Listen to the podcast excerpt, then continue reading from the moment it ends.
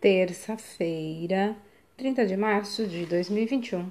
A leitura do texto bíblico está no livro de Ezequiel, capítulo 14, dos versículos 12 até o 20. O título de hoje é Vida Exemplar.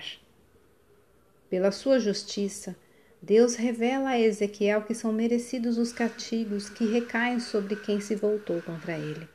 Mas também menciona Noé, Daniel e Jó como os únicos que se salvariam por causa da integridade pessoal.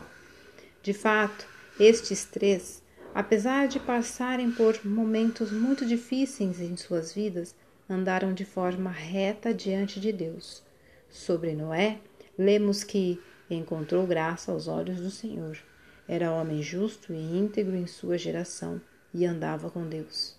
Quanto a Daniel, até seus adversários reconheciam sua retidão. Enquanto isso, os superiores e os sátrapas procuravam um motivo para acusar Daniel em sua administração do reino, mas não conseguiam encontrar motivo ou falta alguma. Esses homens disseram: Nunca encontraremos motivos algum contra esse Daniel. Já em Jó, lemos que ele era um homem íntegro e correto, que temia a Deus e se desviava do mal.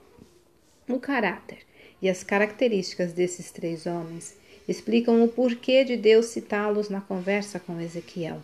Justos, íntegros, andavam com Deus, não davam motivos para serem acusados, corretos, tementes a Deus e se desviavam do mal. Você consegue viver assim? Talvez se esforce para isso, mas desanima porque falha muito.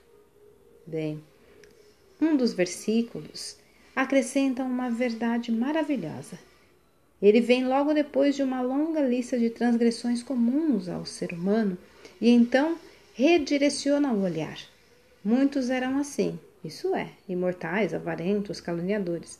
Mas, ao crerem em Jesus Cristo e deixarem que ele fizesse parte de suas vidas, foram limpos, perdoados e restaurados. Ou seja, agora são justos diante de Deus e podem viver de acordo com isso. Vamos tentar? Olha, com Jesus é possível viver de maneira exemplar. Texto retirado do presente diário da Rádio Transmundial, edição 24.